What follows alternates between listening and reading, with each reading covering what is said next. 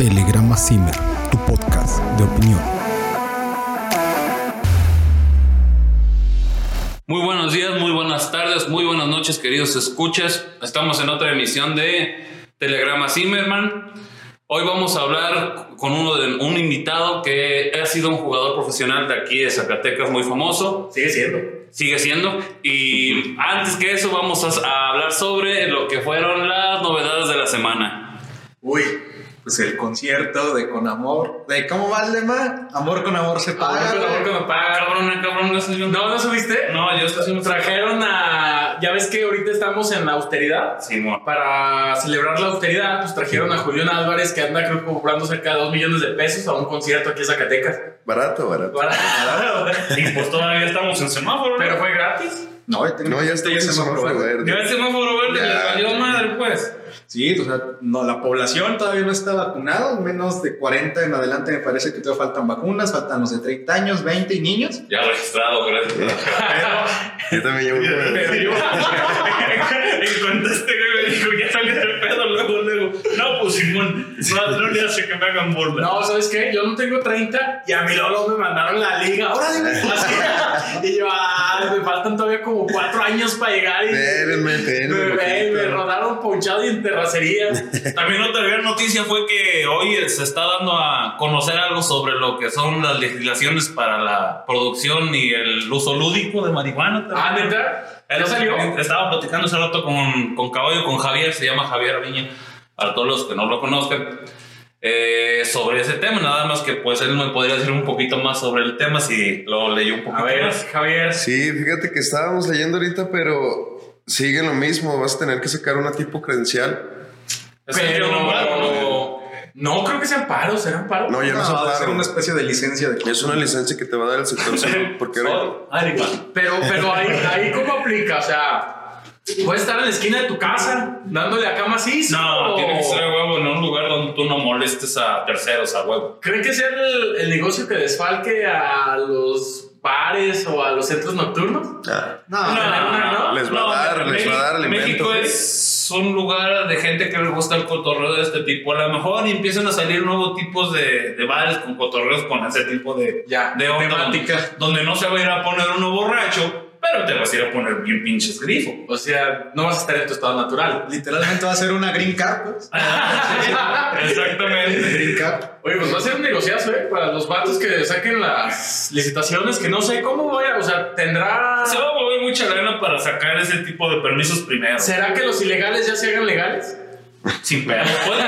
Si son, yo creo que si son listos se van a mover por ese. No, pues son bastante listos, obviamente. Sí, porque pues, ¿qué necesidad va a estar? Si ya están sacando un papeleo para que sea legal el pedo, ¿qué necesidad de estar batallando? Pero pues, yo creo que la- las opiniones están bien encontradas. O sea, no creo que... no es momento, creo yo. Sí, no. ¿No, ¿no creen que sea momento? No, yo creo que México no está estamos- ¿Qué, preparado. pasa, ¿Qué pasará? ¿Qué, qué, qué predicen? Imagínate los niños van y compran un... No se les puede vender cigarros a menores, pero en las tiendas hay veces que los pueden adquirir de 15 Ya. años. Ahora imagínate que vayan por su gallito así a la Ah, tienda legal. Y- Y pues a los 15 años... La gente esa moral le vale madre y sí se los Pero ¿no creen que los estén chicando más que cuando a los que venden chévere? Tendría que ser, tendría que llevar un sistema muy pinches cabrón. O van a ser como esas tienditas liconza que nomás llegas y... No, pues es que a lo que voy es que va a haber la facilidad de adquirirla muy diferente a como es ahorita. Ahorita pues es ilegal. Quieres o no, no es tan fácil adquirirla. Pero si se las pones en las manos, muchos niños en edades tempranas no es bueno que fumen No, esas madres. Sí, acuerdo. Pues ya muchos recomiendan que tampoco así antes de los 30. No sé. Sí, sí. No, pues ah, Si fumas antes de los 15 años es muy probable que ya que tengas veintitantos años ya te metas otras cosas. Ah, Entonces ¿verdad? Cambia mucho porque son alterantes de conciencia. Entonces sí, yo creo que no ¿para es, qué? no es momento. Es momento para legalizarla. Ujú. ¿Algún otro dato que tengan que aportar ustedes? No, pues, respecto a eso, inclusive en lugares donde ya sea legalizado, de todas maneras la misma sociedad no lo ve bien. Por ejemplo, en Ámsterdam Ámsterdam es la ciudad donde se puede consumir cualquier tipo de producto. Y estaba viendo que ya que están viendo la manera de ya encontrar extranjeros. Yo creo No, que están teniendo muchos problemas en el aspecto de que la, En los, en los aeropuertos, güey. la gente de hecho- no tiene tantita madre de educación y de... Es que de hecho lo que todo el mundo piensa es que Ámsterdam, pues, y en general Holanda, pues es un país muy liberal, y sí lo es. Pero si tú hablas con un nativo de, de Holanda, que no sea extranjero, porque también tiene una comunidad extranjera muy grande, te va a platicar que la misma comunidad holandesa no ve con tan Buenos buenos ojos a Ámsterdam. Ya. Ah, ya. O sea, ahí es Una- donde ya una- hicieron. Una ciudad de perdición. Ahí es donde también ya hicieron legal la prostitución y hasta seguro de vida y todo ese Ah, sí, ¿no? sí. Pero no lo ven, o sea, lo ven así La, la. como de, pues ya fue aprobado, está bien, que sea Las Vegas de Europa, por así Ajá. decirlo, pero no es como que toda la población diga, ah, no, sí, me voy a surtir cada, cada fin de semana. Vamos a dejar ahí el chivo, el chivo holandés. Sí, no, no es así. Entonces, creo que ahí lo que falta para México, pues es una gran conciencia todavía. Ah, bueno, eso también falta un chingo de divulgación y también saber que de verdad sí de- tiene A- muchas aparte, me propiedades. imagino que debe de haber dosis, ¿no? O sea, no es como que te puedas aventar medio kilo de, de marihuana en una sentada. No, te quedas dormido. O sea, pero me imagino que debe de haber pláticas como de cuánto debería de consumir Sí. una persona o algo así. Sí, sí. Oye, eliminar tabúes, ¿no? Porque, por ejemplo, todavía hay mucha gente que ve a un pandillero que muy probablemente consumió algún, algún otro tipo de drogas y lo Cristal, primero que está es, chingada. ah, mira, es que ese güey es marihuana. Marihuana, la clásica, ¿no? Y eso es una ofensa para la banda, pues Y oye. cuando normalmente los marihuanos son hasta gerentes y acá cosas más densas, ¿no? Racita que no es, no es peligrosa. Sí, no, sí. Yo creo que sí. ¿eh? Por ahí hay una diputada, ¿no? Que festejó este, las iniciativas de legalización. Con, con un churro del tamaño así de- del grosor de una escoba. O sea, ¿Verdad, churro? al aire. ¿qué le pasó de lanza? Yo creo que era puro orégano, no creo que haya tenido el valor de neta llevarse así como 100 gramos Son bien de de la chingada cínicos, ¿tú crees que En no? México, ¿no? Sí, que ¿Sí, sí cree? No Ya. sé. Todas las chingaderas que salieron de gente haciendo sus campañas, no, no. Pues ya ven el, el- ¿cómo se llama? El marihuanón o no sé qué el plantón que hay afuera del Congreso donde sacaron un amparo para que ahí sí puedan ya fumar legalmente y hasta tienen microondas y de Nah, campaña. Sí, ¿dónde? afuera del Congreso, ya tiene como un año y medio, dos años. Si quieres, pues fumar, te vas ahí y al parecer es como el, antes era el único lugar en todo México que era legal y era enfrente del Congreso. No, no llegaron a Sí, escuchar no, eso. Sí, Yo llegué a tampoco. escuchar de algunas este, manifestaciones Ajá. o reuniones en pro de- del uso lúdico de la cannabis, donde inclusive por ahí hay un video de un reportero que está haciendo su chamba y termina con la banda bien alegre. ¿Ah, sí? Sí. Todos regueados. Legalizan, dice. Ah, Pero bueno, no hay que desviarnos del tema. ¿Cuál es el tema del día de hoy, Abdel? Y ahora sí, introdúcenos Muy sin bien, totalmente al El tema son las dificultades de los deportistas, eh, hablando exclusivamente del básquetbol aquí en México y tenemos como invitado a Javier Aviña, un jugador profesional de México. Eh, una introducción de, de tu currículum como jugador desde lo que fue tu época universitaria hasta donde estás ahorita, si puedes platicarnos un poco, por favor. Buenas tardes, soy Javier Aviña. Oye, sí se escuchó como, como el bot, ¿no? De la liga. Soy Javier Aviña. No, Ya la costumbre. sus comerciales. Ah, sí. Ya Ah, la vale. costumbre, ya la costumbre. Sí. Pues yo ya empecé, ya tengo un rato jugando básquet. Empecé, empecé por ya cultura familiar. Ah, ¿en serio? Mi papá jugó básquetbol. En su momento jugó profesional. Ah, ¿en serio? También fue pro? Entonces tú ya eres que segunda generación. Sí, yo soy la segunda generación de con mi papá. Órale. Entonces, desde ahí viene pues, el gusto por el deporte y toda la onda. Eh, me fui por ahí del 2008 Eh, al CEU, Centro de Estudios Universitarios. En el 2011 en Tigres. 2014 llegué a Zacatecas a jugar con Tuzos Guasaco. Metieron un equipo en la Liga de Chihuahua, ah, en la profesional.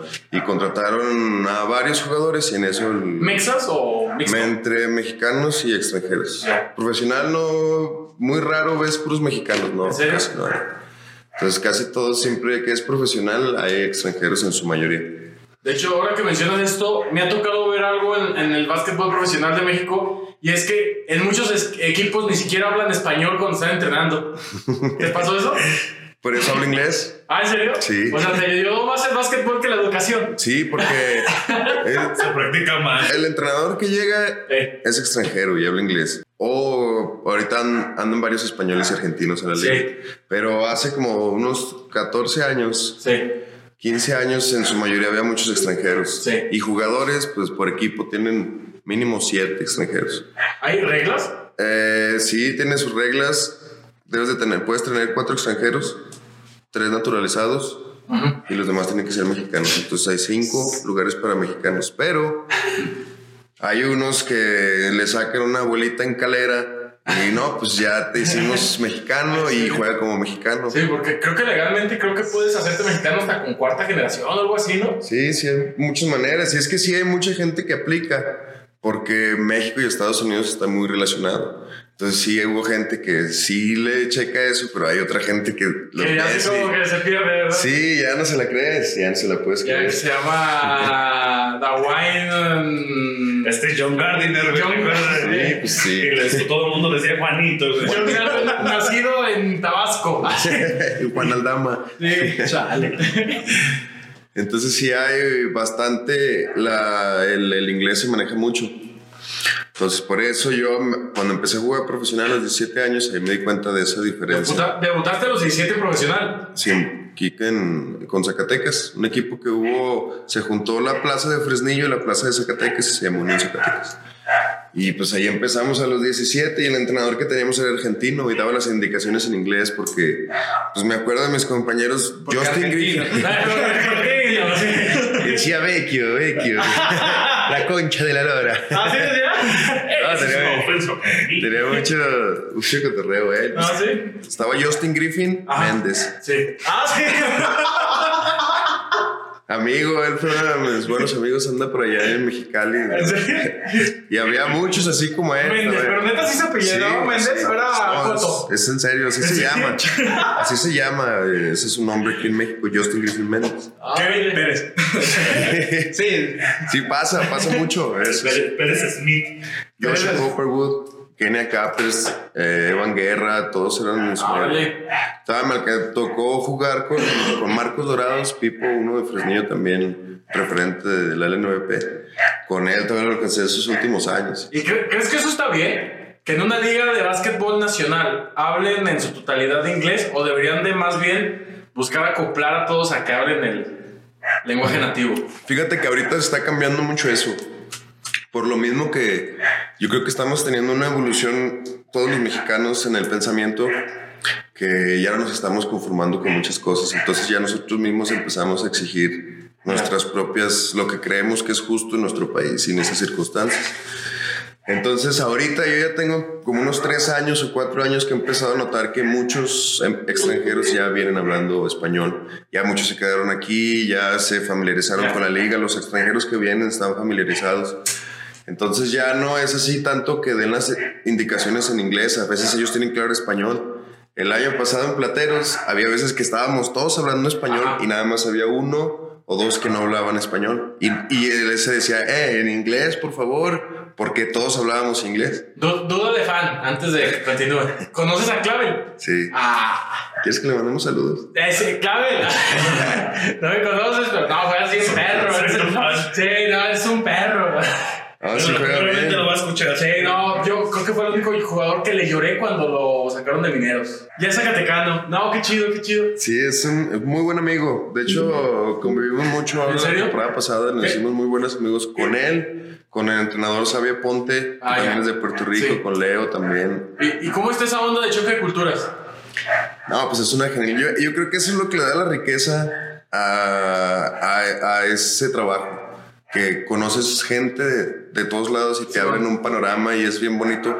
También conoces gente que es difícil, pero de, de eso aprendes también. Es muy difícil estar en ese ambiente y no aprender de la gente porque todos, hasta los más sangrones, enojones y que no quieren hablar con nadie, que se sienten estrellas, tienen algo que enseñar. Entonces es lo bueno de ahí porque te topas Edgar Garibay, un amigo que andaba ayer con nosotros en un torneo. Ah, ¿tú conoces a Garibaldi? Tienes, también andaba ahí con nosotros. Ah. Eres camarada, de hecho. ¿En serio? Sí, pues le comentaba yo a él que ahorita que anda aquí, Ajá. pues lo, lo podríamos invitar a que No manches, es una, un pro también. Los extranjeros también me aportan buenas cosas. Y ese choque de culturas sí, sí es agradable. Yo creo que, que para muchas personas, tanto dentro del proyecto como la gente que está afuera. Bueno, no, qué bueno que, que dentro de estos, que tal vez en un principio uno pueda pensar que es injusto, Sí. también se, se, se enriquezca. Y es que muchos ven los- a, los, deporte. a los extranjeros como malos. Sí, no, de hecho, pues inclusive en otras ligas y en otros deportes del mundo, el ejemplo clásico del fútbol, eso los equipos lo, lo van controlando. Claro, también vienen las nacionalizaciones, vienen este, otros procesos como mencionas, porque pues al final de cuentas el- un equipo va a querer tener siempre calidad, ¿no? Sí. Pero qué bueno que en México también se le ve el lado bueno de, ¿sabes qué? Pues, no hay tanta chance para jugadores nacionales, que ese es otro, que eso es a, a lo que vamos. Pero este, que los extranjeros que vengan no vengan nada más como para querer ganar dinero y tener su colchón de, a, a base de una liga, ¿no? Sí. Extranjera, como, es, como, como para ellos sería la liga mexicana, sino también aporten algo en la, en la mejora. Ahora bien, en los últimos años ha aumentado el número de, de, este, mexicanos, por ejemplo, de, de, cuando iniciaste ahorita. Este año pasado apenas se, se acaban de ver más mexicanos que en- yo creo que en los últimos ocho años que he estado jugando profesional. Sí. Este año pasado es cuando he visto más movimiento de más mexicanos. En la selección nacional de ahorita se puede ver que en su mayoría son mexicanos y chavos eh, mezclados entre jóvenes y Gustavo Ayón, eh, varios jugadores que son muy buenos, con jóvenes que vienen como Mar de Aro, que también vienen empujando fuerte. Entonces ahorita se está viendo que hay esa, esa brecha que se está abriendo para crearnos más oportunidades en nosotros, que ha empezado, es un trabajo que ha empezado desde hace De un chingo de 25 años, ¿En porque serio? A la generación de mi papá era dominada por mexicanos. De hecho, en el, 60, no, en el 86, Sí. eh, México, no me acuerdo en qué lugar, déjame lo busco, lo googleo para no darte mal el dato. Quedamos en el podio, en, cerca del podio, en los primeros cuatro, en los primeros cinco, con la selección mexicana que fue. Se ha hablado de ¿Que las- los Olímpicos? los Juegos Olímpicos del 86. Órale. México quedó como en quinto lugar. Esa generación de oro es muy reconocida y hablada. ¿Y a poco tu papá estaba ahí? No, no, no, mi papá no estaba en esa generación. Pero Pero, él jugaba en esos tiempos contra esas personas. que ¿Y, y qué habla de la calidad? Bueno, ¿tu papá qué dice de la calidad? De antes con la, tu ahora.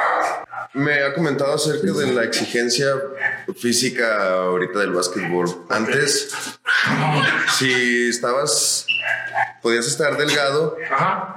y en su mayoría todos los jugadores eran delgados ¿En serio? y altos, flacos, altos, corriosos. Y también mi jefe estaba así. No iban al gimnasio porque existía un mito que si iban al gimnasio se ponían Lentos. troncos ¿Ah, en serio? y, y no podían hacer tanto, no podían ser tan rápidos. Entonces, ¿no, no hacían ejercicio antes? Sí hacían Sí, ejercicio, pero Pero con, no pesas. con su propio peso, lagartijas, eh, abdominal, abdominales, dominadas. ¿Dónde? Ese mito estaba en todos los deportes. En todos, era eh, el deportista de lo que te dedicaras, no podías meterle peso más que los que eran físico-constructivistas, que en aquel entonces pues, no era muy popular. ¿Y cuándo empezó a cambiar eso? Eh, yo creo que tiene. En los 90, ¿no? Por acá. Sí, de, ¿Con de- Jordan? de mi generación. Jordan. ¿Con Jordan? Jordan todavía le tocó esa. Es que en, est- en Estados Unidos es muy diferente el tiempo en que corre el básquet a como corre aquí. Nosotros llevamos como unos aproximadamente 5 o 6 años o más de retraso con Estados Unidos. Porque, por ejemplo, ahorita México, ahorita la liga es totalmente físico, es muy es Sí. física, hay golpe aquí. Y ese NBA en- era en los noventas. En ese tiempo se jugaba físico allá. Ahorita en la NBA no te puedes jugar físico, no puedes gritarle a un jugador en la cara porque Evolucionan las reglas. es más Híjole, exigente. Toscano. Entonces, Jano por eso es, es tranquilo. Él ha hecho pues lo que muchos quisiéramos hacer de llegar a la NBA y tener esa Ah, oportunidad. sí, está es codeándose. Es- Estamos de acuerdo que, mm, o sea, no vamos a decir que él, pero hay ciertos jugadores que les dan la oportunidad de, de irse a esos campamentos por la nacionalidad. No, pues es que no. No, es por mérito, ¿no? Es que mm, no. No, no, no. Tienes a este, ¿cómo se llama? El que fue con los Spurs y. Pero es que además hay un tema político, medio político, medio económico ahí. ¿Por qué? Porque, por ejemplo, a veces hay reglas en las que te obligan a tener un extranjero. Ejemplo, hay reglas que te obligan a tener ciertos nacionalizados. güey. Hay, incluso hay este pedo de que pues, Este güey me costó una lana, güey. ¿Por lo del carisma o qué? ¿Para atraer gente o qué? Sí, Diver- diversidad. Diversidad, exacto. Pero sí, o sea, por ejemplo, lo que decía eh, Caballo, güey, o sea, las cosas, la- por ejemplo, yo compro a Abdel, güey, como jugador, que me costó Se oye muy feo, güey. Yo me costó. contrato, güey. o sea, es la misma mamada, pero... Dicho, no, me costó. Estoy más Me, profesional. me- me costó dos vacas y 100 kilos de maíz. No, yo contrato a Abdel, güey. Y Abdel me costó 6 millones de pesos, güey. Ajá. Sí. chingado. Después contrato a Caballo, güey. A Caballo me costó 12 millones de pesos. Sí. Hay un, aquí hay un desbalance en el club, güey. Sí. Que puedes decir, oye, güey, pues sí, Abdel te costó 6, los 6 millones, pero el otro güey te costó el doble. Tienes que ponerlo a jugar a él, dale minutos. Y eso es, eso es un pedo, como tú decías, de carisma, güey. Son un chingo de pedo.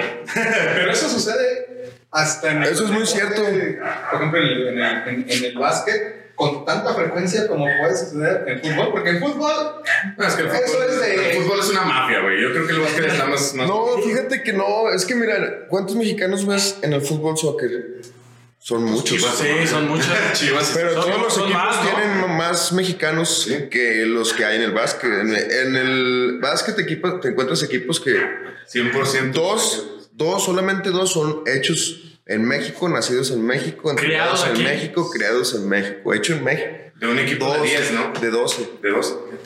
No, aunque ha habido juegos en que nada más van literal 5 y un cambio, ¿no? Porque mira, hay, hay una manera de que, por ejemplo, muchos nacen allá, pero tienen una mamá acá, Eh. pero toda su vida estuvieron allá. Allá estuvieron en el college, allá estuvieron en high school, allá estuvieron todo su proceso. Ese fue su proceso y de muchos que han podido llegar y de muchos que están aquí, ese es su proceso y es válido porque pues van allá y es dura la Y es competencia. que aparte hay que tener en cuenta que la preparación y los sistemas en cómo manejan a los jugadores en Estados Unidos es muchísimo más atento con, con el jugador. Aquí en México, a ustedes que les ha tocado jugar ya en esos ámbitos, ¿hay, hay detección de talentos? Yo nada más llegué a Era la ¿Cómo- universitario, no pude llegar. o- o- pero de todos modos, o sea, ¿cómo, cómo, ¿en qué momento te das cuenta de que alguien sirve para algo? Eh, deportivamente hablando. Pues es que es como todo se nota, se, se ve. Es que sabes que los, los visores son muy. Los visores, visores, güey. son, son muy selectivos en cuanto al jugador, güey. ¿Por qué? Porque ellos van a buscar cierta posición, ciertas habilidades. Eh, no sé cómo se en el básquet, güey. Así, si compra de otra. No, si, si vuelvo a comprar hotel, no, güey. O sea, tú, tú quieres ser. siento como necesitas un medio, güey, en tu equipo, güey. Sí. Necesitas un, un jugador que ahí, güey. No vas a contratar a un güey que, pues, se barren todas, güey. o sea, Ese, ese es el pedo, güey. Son muy selectivos en ese aspecto. ¿Crees que o creen que dentro de básquetbol y muchos otros deportes haya que cambiar estas, esta, este nivel de selección? Porque, por ejemplo, en, en- en España, y hablando de fútbol, ahí tienen la cultura de crear fuerzas básicas. Desde los, no, todo. incluso en el básquet también, güey. Porque Sí, pero en México yo no sé un equipo de secundaria. Están empezando a ver en, escuelas. en de- España, en España está el Barcelona fútbol y el Barcelona basquetbol, güey. sí, pero Real Madrid. estamos de acuerdo que Real Madrid y Barcelona básquetbol. O sea, son Sí, no, famosos pero- gracias a las filiales de fútbol. O sea, Sí, sí, ah, claro, quieras claro. sacar dinero, lo agarran de ahí. Pero, pero- pero- pero aquí en jugadores. México, en México son conocidos por, por el fútbol, pero en otros países son conocidos por el Eh, básquetbol, entonces, porque México ¿cree- es futbolero. ¿Creen que Sí, una opción sería que 100%. Chivas, América, Cruz Azul abran sus filiales de Sí, básquet? que- sí, sí, que Chivas, Ay, Chivas ¿sí tiene su. No mames. tiene Pero- su. ¿Cómo se dice? A- a lo que Escuela de escuela de desarrollo de deportistas de básquetbol. A lo güey. que voy es eso, ¿no? Que si quieres impulsar otros deportes, tienes que crear escuelas. Pero es que ya ha existido esa idea que tú acabas de decir que América, Chivas y hagan sus equipos ya ha existido. Pero por alguna extraña razón no se ha podido fusionar ese de Ah. que Am- América Food, Aclarar América. las comillas que hizo. Vale. Sí, hizo comillas. Es, es- es como incomprensible porque sería fácil si los ya están los clubes hechos, ya están las infraestructuras Sí. del fútbol, ya está el panorama internacional Sí. de, de que lo vea el fútbol. Sí. Si lo utilizas todo eso y lo pones a negociar con el básquetbol es bueno, pero no ha existido eso hasta ahorita, no, no lo han hecho. ¿A qué crees que se deba eso? A la, fa- a- a la falta de, de gusto por parte de la sociedad mexicana, otro deporte que no sea el fútbol, la falta de promoción tal vez en las escuelas, Es, la falta de promoción a los ídolos. Es político. es que está bien, cabrón. Son, son un de Está complejo el bien, tema. O cabrón. Nada sea, más voy a decir que el presidente actual le gusta el béisbol y el béis tiene la nariz. o sea, ven que- ¿Esto les acaban de hacer una escuela? Pero es Sí, que, como 100 aparte de eso, o sea, aparte de eso, a Abdel le tocó verme. Tienes que entrenar mucho. ¿Sí? Muchas ¿Cuánto? horas. Muchas horas todo el día, todos los días. Y- no y- puedes faltar un día sí y entrenar un día no. Tiene que ser constante. ¿Y la educación te seguido, ayuda? diario. O sea, ¿se presta para que puedas estudiar y entrenar? Sí, sí, sí se puede. De hecho, es lo, lo que tienes que hacer, porque nada más tienes que cumplir. Ahí falta también mucho el manejar a los, a los jugadores en el aspecto de la inteligencia emocional, de cómo manejar sus carreras como deportistas. Porque hay veces que uno, en lugar de estar pensando en ser constante y echarle ganas, te vas por el desmadre, cosa que, por ejemplo, a mí me pasó, que tengo que reconocer que no llegué más lejos por mi falta de disciplina. Sí, pero ¿cuántas veces me enfiestaba yo a la semana en aquel entonces? ¿Cuántas veces te enfiestabas tú? Eso es lo que vamos, no es tanto esas cuestiones, sino que es Disciplina. qué tanto vas a llegar, qué tanto estás dispuesto a dar por lo que quieres. Ya. Esa es el- la realidad. Porque te encuentras una traba, dos trabas, mil trabas, dos mil trabas, Ok. todas, te las vas a encontrar todas, pero si te gusta, no, no son trabas. Entonces, o sea, hablando de que se necesita básicamente esfuerzo, tenemos que tener en conciencia que no solo en básquet, en muchas disciplinas, En todo, en americanos, africanos, europeas, nos ganan, pero por mucho. Entonces, ¿los mexicanos estamos limitados físicamente? No. ¿O, o- o hay que, que influye? Ah, La disciplina, ¿no? La es eso, es la, ¿La disciplina? O sea, que los otros son disciplinados. Si los mexicanos fueran disciplinados, sí, sí Som- tendríamos para somos disciplinados, por eso vemos jugando algunos jugadores profesionales mexicanos Ajá. en México teniendo todo en contra.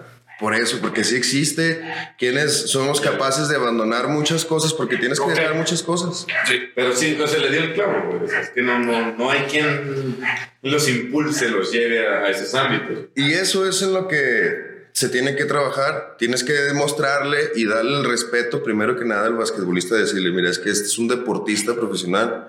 Sí. No nomás está jugando básquet, porque eso es Sí. culturalmente es diferente. Mira, Zacatecas en sus ligas estatales es en el estado es exigente y apático. Es así como que no manches, es que no las meten, no manches.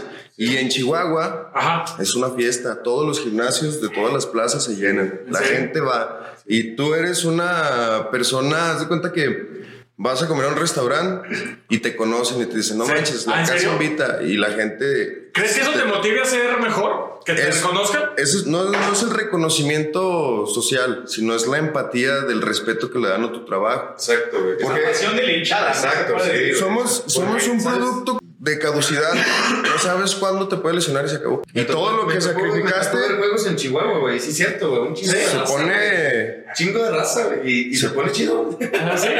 O sea, si se habla de la secundaria No, sí, técnica contra no sé quién y la Sí, gente. sí se pone a toda madre, la Sí. neta. Sí, es un, es un cotorreo muy, muy perrón, Sí, porque volvemos sí hay animadores, güey. Eh, Ya se vuelve un poquito más demográfico. O sea, en el norte apoyan más al está más... Está más pegado a Estados Unidos, tiene más. Tienen más cultura. afición, son más aficionados. Pero acá en el sur, por ejemplo, métele base, métele charrería Uf. O fútbol. o A ver, fútbol y es, es una pasión. más te acerques al DF, por ejemplo, yo, yo vengo, yo Sí. vengo del sur y la neta fue muy, muy difícil Ah, salir de, de, de allá de, de Puebla para, para Sí. buscar salir a jugar a una universidad como cuando llegué aquí a Zacatecas. Entonces, hablando de eso, ah, de que necesitan estímulos, tenemos, digámoslo así, ah, vamos poniéndole nombre. Tenemos a la CONADE, que se supone que la CONADE, que es la Comisión Nacional de Deporte, debe de apoyar a todos los deportistas que quieran profesionalizarse. ¿Alguna vez a ustedes los apoyó la CONADE? No, ves que no. Es que la función de la CONADE está bien extraña. Se supone que debería de apoyar las bases para crear una pirámide y tener Sí. deportistas de élite. Ajá. Pero la CONADE parece que funciona al revés. Centralizan hasta que, todo. Hasta que el deportista se vuelve de élite, te apoyamos. Sí. Lo hemos visto con ciclistas mexicanos, lo hemos visto con Pero, pero corredores, fíjate que, que ya está pasando algo contrario a lo que tú dices, güey. Y aunque seas deportista élite, güey, ya no te respetan. Te lo digo porque, fíjate el caso de Paola Espinosa, güey. que ¿Qué pasó? La semana pasada, antepasada, güey. Ella, fíjate, güey, se ganó, ganó el mundial de, clav- de clavados. Sí. En Tokio, me parece, no me acuerdo dónde. Y eso es pase equivalente a, a Juegos Olímpicos, güey. No Sí. tienes que hacer... No tienes que hacer eh, tryouts. no tienes que hacer tryouts, no Ajá. tienes que competir por el puesto, güey. Total, Ana Gabriela Guevara, güey, que es la directora de Conadi, ahí, perdón, disculpe el, el nombre, ¿verdad? Pero eh, ella le, le, le da el puesto a otra chava y justifica su, Su es la exclusión de Pablo Espinosa, güey, porque ella no hizo el. Ah, ya. el, el ¿Cómo se llama? Yo pensé que iba a decir, ya está vieja. No, güey. Ya ves que a veces no, la vida está por eso, de también- güey. también Acaba de ganar, campeona, ¿En serio? o sea, no mames, güey. Y es una mamada porque. Y, y Pablo dijo, güey, yo hablé con las personas, güey. Ajá. Y las personas dijeron, fue un escándalo. Es, es que parece que los, los jugadores profesionales de lo que quieran son del ámbito privado. O sea, pareciera que ningún jugador. O de la Serena. Porque, O, bueno, la, o de la de Serena. la Sedena, sí, Pero, claro. pero. Porque la Sedena pareciera que está ahorita tomando funciones en todo. Sí. Y la Sedena está funcionando como la CONADE. Porque de hecho muchos deportistas de élite son de Sedena, son militares. Sí. Pero se fueron ahí por más que nada porque les paguen, no porque. Es que, ¿sabes? Como, como soldados, güey, les, les exigen hacer un. Sí, mi, mi papá cuando en su, lo que fue su, su, su carrera deportiva, él jugó siempre toda su vida para el ejército. Ah, Hay equipo de básquetbol, de. de Entonces te dan más facilidades la Sedena, por eso se van. No, en realidad, bueno, por ejemplo, mi jefe en, esos, en esas épocas decía que, que, que no, es, no era tan chido como parecía porque era una explo- eh, explo- te explotaban en sí. Y por ejemplo, a él le pasó que no le permitieron subir a, a la liga, a la, a la mayor de, de los militares, porque como él era guardia presidencial, tenía como que problemas con los Ah, ya. menor rango y como pues la neta sí pelaban el, mi, mi papá en esos tiempos, pues hacía de enemistades y no le permitían, no le permitieron crecer como deportista. Bueno, es que también al ser la Sedena tienes que respetar la estructura jerárquica. Sí. Claro. Y es que, por ejemplo, lo que me contaba mi jefe, si era de los que ya jugando, a él le valía madre el, el rango y si, se, Ah. si los bañaba de un chingazo. A- Ahora, ahora la, la jerarquía no creo que nada más sea de la Sedena. A ver, ¿hay jerarquías en, el, eh, en los equipos profesionales Pues en que se todos respetan? lados, en todos lados hay jerarquías. Tengo amigos que han jugado para la Sedena con los Popeyes de ahí. Y Sí, si así les dicen. Ah, yo dije, ah, Yo pensé que era el nombre oficial, güey. Sí, Es el nombre oficial de Sí, los Popeyes. Popeyes de la sí, Marina. sí. mames. Ah, órale. Así han jugado. Y, y haz cuenta que ellos si te ven, te pueden hablar y hay que hacer un servicio y estás jugando para ellos. Pero pues igual como en todos lados hay jerarquías, en el básquet igual. Sí. Como todo. Siempre, por ejemplo, va a haber, hay roles en los equipos, ¿verdad? hay quien las tira, hay quien defiende, hay quien pasa, Botador. hay quien vota y todos, en un profesional tienes que respetar Es- tu trabajo. Si, si, si A tú como veces- votador empiezas a, a colar o, o a postear, A postear. ¿te, a- te, te critican? Pues es que depende de qué liga estés. O sea, digamos Y de que hagas. Que tu poste no haga la liga y si te sale, ¿no? o sea, digamos que, que el jugador que juega la posición X no está haciendo el cable. Tú te desesperas y dices, ¿sabes qué? Pues si este vato no lo está haciendo, pues deja yo lo hago. ¿Hay problemas? No, es normal, es normal, es parte que de... Es un deporte y como es conocido el deporte ráfaga, ahí el que reaccione primero y más, más rápido y más inteligente es el que va a ganar. Porque es en cuestión, es muy rápido, se va rápido, es jugada, es ir y venir. Entonces, es fácil ver cómo se evidencia un jugador Sí. cuando hace tres jugadas malas, porque es rápido, tres jugadas malas con un equipo bueno en cuarto cuarto es muy difícil no verlas y es muy difícil que dejen a un jugador. Necesita ser alguien. En la LNVP, por ejemplo, necesita ser un güey bien cabrón para que te dejen fallar tres ¿En serio? un momento O sea, que te dejen si porque pasa de sí, que güey. llega un vato de, no sé, 36 años, que digamos traes a cierta categoría, ya no está en su mejor nivel. Tienes un chavito de 19 que sabes que te va a correr todo el partido, que te va a tirar, te va a intentar. Pero sí pasa eso de que mejor metes al otro vato aunque ya no corra, aunque... Ahora vamos, a, te- tocas otra parte, no es la jerarquía, es la experiencia. Si el chavo de 19 años ya ha jugado competencias internacionales y ya tiene una experiencia previa al profesional, pues te puede hacer un paro. Pero, y- pero ¿cómo vas a tener experiencia si... Si hay jugadores de Sí, 19 o años. sea, sí. porque debe ser difícil de que te No, dejen- no, o sí, o sí, Charlie. Charlie, Es. Charlie Cesati se fue a los Ah. 17 años a las Islas Canarias y de ahí se fue a Estados Unidos becado y estuvo en, en ese tiempo el extranjero un año, más o menos ocho meses, un Es año. que hay torneos que organiza la CONADE y CONADEINS, sí, que son la es instituciones pero CONADEIN creo que es. Se llamaba, antes se llamaba Conadapes. Eh, este, esa madre ha- hace torneos este, internos, bueno, nacionales internos, y de ahí sacan jugadores que se van a, a representativos. O hay visores en los torneos. O es que de cuenta, es que hay muchas, nada más que aquí estamos en el centro. Sí. Y en las ciudades grandes es donde hay mucho movimiento con deportistas. Ah, Por sí. ejemplo, Chihuahua. ¿Que los las categorías de, o qué? Las categorías, las categorías de Chihuahua de 15 años, de 14 años, de 13 años, de 12 años. Saludos a Están, están pero vienen bien duros. Teniente, por favor. Teniente Robert Pacheco. Teniente Robert Pacheco. Saludos al teniente, no costó. Yo dije cabo, güey, perdón. No, no, no, perdón. A- a- ahora otra cosa con los, con los profesionales. ¿Qué pasa con los olímpicos? ¿Es más fácil siendo profesional ya como tal? ¿O tienes que seguir el proceso de la CONADE? Todos. Para llegar Para a- llegar a un olímpico o, Un pre- a un preolímpico. o, o, o ya como profesional, como el atajito de vente. Es que tienes que llegar al profesional primero, hay pasos. Es muy difícilmente que te brinques todas las plataformas. Tienes que ir demostrando desde la Es prepa. que ser muy, muy.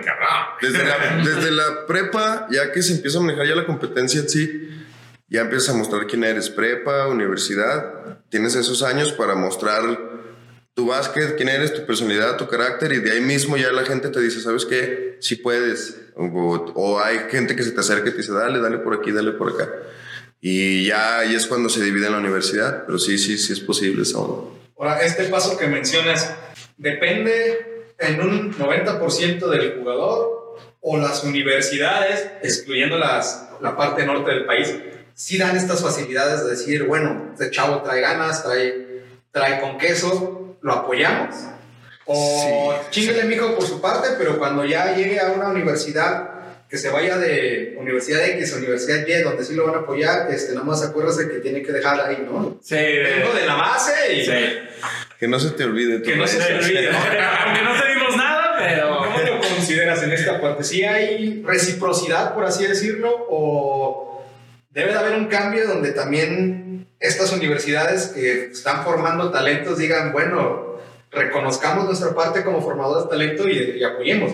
Pues es que, como todo, hay universidades que sí lo hacen y hay universidades que no lo hacen. Y hay universidades que le meten a la infraestru- a infraestructura, al deporte, sí lo hacen. Pero, por ejemplo, CEU es una universidad privada. Su, no- su universidad no está junta, está todo dividido. Que el, la cam- el campo de administración allá, el campo de deportes allá, Sí. la prepa de aquel lado allá. entonces, no es lo que te esperas de, del CEU. Y el CEU en básquetbol es potencia. A nivel nacional siempre es top 3 desde todos los años. Mi papá estudió ahí. Ajá. Yo estudié ahí, ahorita Brian viene de ahí Sí.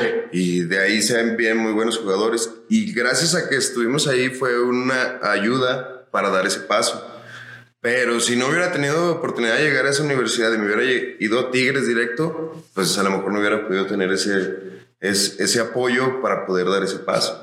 Y Tigres tiene presupuesto. No, Tigres, si trajo a Guiñac, Tigres tiene para. Sí, para, para- Ah, hablando de ese tema, hablando de básquetbol, ¿se puede vivir siendo profesional? O sea, Yo vivo de básquetbol ¿en serio? desde los 24, 23. ¿Hay mucha diferencia entre un sueldo de un mexicano y un extranjero? Sí, ¿Sí? ¿Qué, qué, qué gana más? Pues imagínate que el mexicano gana dos pesos y el extranjero gana 10 pesos. ¿En serio? ¿Tanto así? Cinco veces más. ¿Y eso se debe a? 8. Tiene que ver mucho con. Porque talento, yo he visto mexicanos con muchísimo talento. Tiene que ver con cosas que no entendemos.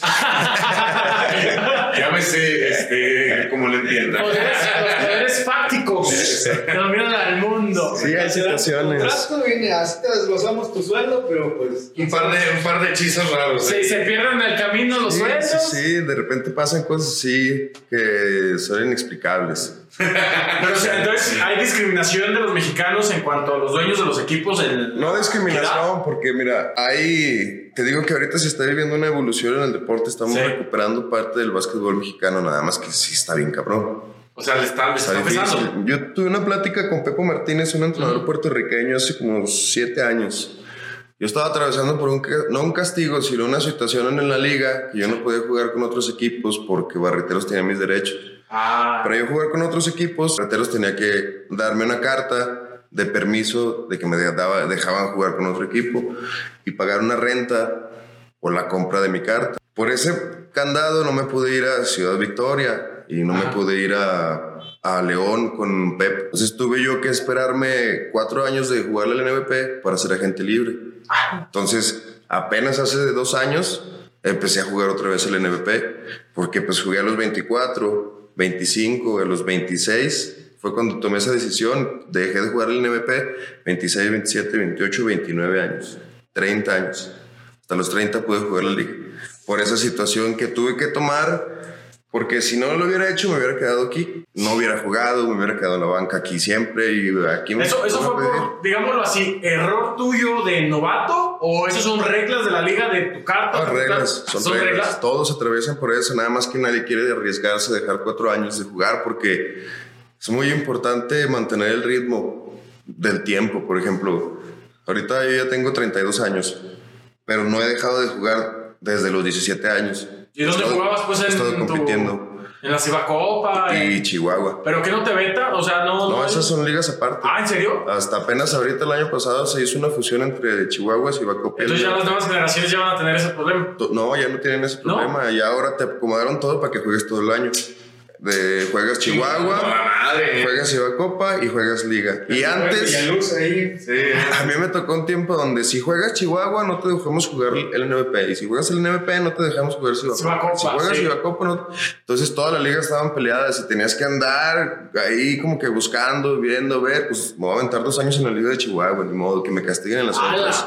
Y llego yo a Chihuahua y pues a mí me dio vida Chihuahua. ¿Y, y en qué estados, o sea, en qué estados ah, tiene con mayor respeto el jugador en cuanto al pago, en cuanto a las facilidades que les dan? Porque sé que hay lugares donde hasta te dan donde vivas y hay otros donde literal te dan casi casi por, por sobrecito y arréglatelas y nos vemos aquí. Una palmadita en la espalda. Sí, entrena, entrena donde tú puedas, donde tú quieras y hay otros que te dan hasta tus pases al gimnasio y todo eso. Pues en profesional todos son así, todos ¿Sí? te dan tu...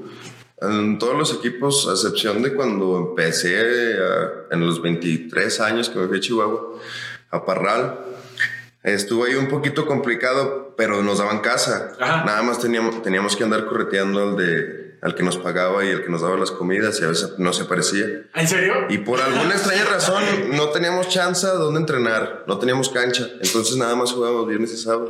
Así en- no entrenaban. No entrenábamos. Y luego, ¿cómo le hacían para. eh, No teníamos cancha. Jugada 57 azul. No, no, no existe eso. Toda la temporada... americano, güey. Sí hay jugadas, sí hay sistema. Toda la temporada hubo cambios, nada más dos jugadores nos quedamos. Brandon Chambers, un amigo Ajá. que ahorita él vive en California y tiene su tienda legal de Ah, sí. y todo eso. Ah, sí. Un saludo al camarada. Y yo, nada más nosotros dos sobrevivimos toda la temporada. A todos los demás, córrelos, Entonces sí, córrelos, sí pasa de córrelos, que. córrelos, córrelos. Entonces, el profesionalismo en básquet no es como que te den tu dieta, tu nutriólogo, No, tengas tu no. preparador físico. O sea, puedes estar comiendo No. sopas de vaso. No, no en ese entonces. No. Te estoy hablando de hace 8 o 9 años, pero ahorita ya cambió todo. Sí. Ya es muy diferente todo. ¿no? No, sí. De hecho, Imagínate. este año ya nos dieron seguro, se llama Seguro Cisnova de la liga. Ah, ya. Ya, ya toda te dan ahí y ya cubre muchos, pues de lo que tú te madreas físicamente jugando, cubre todo. Ah, entonces tú lo tenías que pagar, los jugadores lo pagaban. Mientras no estabas en el equipo, sí. Cuando estás en el equipo, el equipo se hace cargo de tus gastos, de tu comida, de tu hospedaje, de tu saldo, de tu salario y de que estés bien y que no te falte nada. Entonces, sí, sí. No, como que nos iríamos a jugar, ¿no? Ah. Qué bueno que la gente no nos conoce físico para que piense que estamos bien mamados, güey. No. Esperemos que tengamos voz de mamado. Sí. Oye, pero, pero está muy interesante que a pesar de que el básquetbol es muy sufrido, hasta con lo que nos estás platicando, siento que es de las mejores ligas, bueno, deportivamente hablando, no comparado con el fútbol, porque hasta los sueldos del fútbol de jugadores que ganan Ah, sí, 600 mil sí. pesos al mes, No, es no, lo que no. gana a veces todo un equipo de básquetbol No, no, eso al mes. Pero si comparas eso con los, estos equipos que hay de atletismo, eh, equipos de taekwondo, o equipos, los boxeadores que... Que ganan una, por una pelea. Sí, sea, Con el pinche ritmo. no, pero yo o sea, estoy Pinche hablando de, de, de boxeadores profesionales mexicanos que todavía siguen peleando en teatros de pueblo por dos mil baros. O sea, eso sí Pero los que ganan, ganan lana en el deporte son los be- beisbolistas, son los que más ganan. Pero también profesionales todos. aquí en México. Hay uno que otro profesional en la Liga Premier de Béisbol. Ah, sí, sí, sí. México es bueno en béisbol. Sí, es Pero fíjate, potencia. no parece. ¿eh? Los O sea, beisbolistas. no parece en el aspecto que no le dan. Aunque Aquí. nuestro presidente lo quiera, no le dan tanta No, promoción. Pero vas a Chihuahua, Sonora. Ah, no,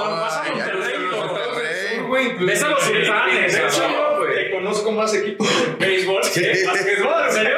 Es más conocido el Bay, sí. ¿En serio? Sí. Es que ahí abajo, ahí abajo. Entonces yo creo que Zacatecas es el único excluido de esa área. Es que Zacatecas, fíjate que tiene una cultura, mucha charrería, de, deportivamente hablando, pues apenas se están creando una identidad con mineros de fútbol. Sí. Y Con apenas con mineros básquet. de básquet. Y ya, Ya no va a haber este año. No, no, no. entre comillas, con la UAS. Que, que voy a mi Con la UAS, mi- Pero, güey, o sea, es que No, la UAS, la UAS era la institución que, que antes representaba Los deportivamente. tuzos. hablando. De todo tenían los tuzos. Todo, güey. Hasta, de leche tenían los tuzos. No tenían americano, los tuzos sí tenían. No, éramos cascanes, güey, no éramos tuzos. Ah, sí. No nos, no nos dieron el nombre. No nos dieron el nombre, nos patrocinaron. ¿En serio? No, güey.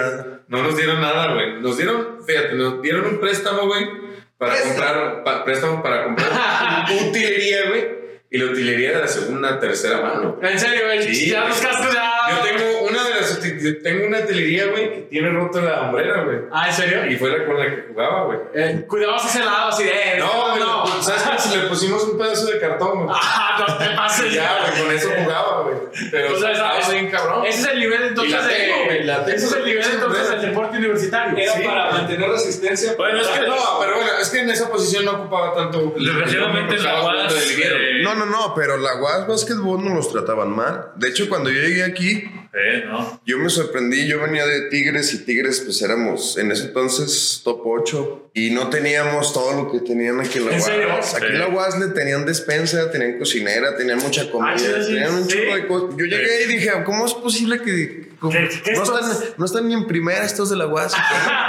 o sea, ¿Por no. qué tienen tantas? Un No amigo. defienden ni a su madre jugando. Un amigo me decía, no, güey, si ustedes aquí en Monterrey batallan un chingo. Ah, ¿en güey, serio? ¿Qué pedo, güey? Pinches hambreados, cuando tienen que trabajar, irse a pitar, güey. No, no, no. Allá en Zacatecas está La, suave. la sopa de vasos con frijolitos y valentina. Y cuando me contrataron aquí a jugar profesional para, con la UAS para jugar en la Liga de Chihuahua, me di cuenta que sí. ¿En serio? No, sí, la verdad. Pero. Federico Cepeda hizo su trabajo. Yo creo que fue de las cosas buenas que hizo, ¿no? Conseguir esa casa. En ese aspecto sí. No, esa casa, esa comida. Ay, y ay, eso es, fíjate, eso es lo que nosotros en Monterrey decíamos, güey, ojalá tuviéramos, tuviéramos que preocuparnos por ese exceso de comida que necesitamos para, Para rendir. para Y rendir. luego, aparte, ¿les, les tenían dieta o.? Nos daban tres comidas. Monterrey tenía su comedor, nutrición. Pero acorde a lo que tenían que desempeñar o comida promedio. Nos daban tres tortillas. Ah, ¿En serio? no tiene idea. Porciones controladas, llegabas con tu listita y te veían ahí, ¿no? Te daban todo. Yo nomás porque de pura casualidad a la señora les gustaba plateros, les llevé unos antoniños, me las hice amigas y me daban doble porción. ¿En serio? Pero te daban nomás. a la dieta. Es que era muy poco, era lo que siempre peleábamos. ¿En serio? O Era sea, no estaban bien hechas entonces. Siempre teníamos hambre todo el día. Si nomás, si nomás usaba las comidas de, del- de la, la cafetería, básquetbol, estaba porque los de americano, de Sí. Tigres, No, güey, allá no mames. Tenían doble desayuno, Sí. doble comida, doble cena. experiencia, güey. ¿Por qué? Fuimos a jugar, a- yo estaba jugando en Aguascalientes, güey, en el, en el pabellón. Mm. Y fui- nos tocó que nos visitara, no, ir a visitar nosotros a, a Guadalajara, creo, güey. No, no sé, nos visitó Toluca, güey. Se van bajando esos güeyes del camión, güey. No mames, güey. Tamaño de ese cabrón, güey. Pero- Todos, pero güey, sí, todos, pero todos, sí. Pero sí, güey. ¿Qué así, dijiste ya? Hasta No mames, yo, yo vi que se bajaron los primeros 10, güey, y dije, no, chinguen a su madre. vol- Volteaste a ver tu pedacito de cartón así como yo. No mames, ya. No, no, no, ahí se tiene, ahí se Ahí sí pediste uno con- buena artillería, güey. Ahí sí decir, sí, sí. Pero, güey, no mames, una mamada, güey, porque se bajaron los primeros 10, güey, y dije, no chinguen a su madre, ¿no? Yo no voy a jugar con esos güeyes. Y tengo una foto, güey, en, en Facebook, güey, que se ve que estoy correteando el coreback de esos güeyes, güey. Está muchísimo más alto que yo, güey. Y yo estoy ya, ya dándolas, güey, porque no mames, nos metieron 80-0, güey. Pero, güey, no mames. No, es que es. Cabrón, güey, pero espérate. No mames. Se bajan, güey. Pues, la, la Liga de Americano, güey, de, de CONADE, tenía- tiene su, su protocolo. Sí. Que se forman, güey, y pues ya, los voy viendo formados, güey. Todos, el casco, todos igualitos. Sí. El mismo tipo de casco, ¿verdad? Sí. No mames, los pinches, los, los clits, güey, los, los, bueno, los tachones, pues, No mames, los mismos para todos. Todos con Calcetas. guantes, guantes o accesorios. Ustedes usando tachones de fútbol No, la madre, güey. Es que Todos- Tigres todos con es la madre, güey. Todos es bueno, güey. No, Bueno, menos los corredores. A, a mí me tocó ver, yo nunca jugué universitario, pero me tocó ver una vez cuando jugaron aquí en la Autónoma de Zacatecas, ver llegar a los camiones de básquetbol de Chihuahua. No, güey, no. No, mames, que se bajaron las, las chavas de dos metros. Dije, no, ¿cuánto han de medir los otros cabrones? Se bajaban. Pero yo, yo pensaba, decía, no, yo creo que estos güeyes vienen a juegos de exhibición y han de ser profesionales Sí, porque estaban tronadísimos. Entonces yo volteé a ver los tuzos. Dije, no, mames, ya se los empinaron. güey, no. Pero, Así, así, güey, así, o sea, yo volteé para mi palabra. No mames, güey. Un güey traía, ¿cómo se llaman estas espinilleras, güey? Aquí, Ajá. güey. Aquí, su ponía Le espinilleras. quedaban aquí el, Sí, del antebrazo. Pero que para no rasparse, güey. Y No mames. Te lo juro, güey. Y había güeyes que sí, rodilleras y la chingada. ¡Hala! Sí, o sea, está bien, güey, pues cada quien como juega, güey, pero sí, sí, no mames, güey. No, Los sí, tachones que yo traía, güey, ya hablaban, güey. Hacían esto, güey. Los traía cosas con amarrados, sí, amarrados con tape y así. Y, y no aplicaron nada, es que nos dijeron que nomás era entrenamiento. No. Ya, esto no es para juegos ya chidos.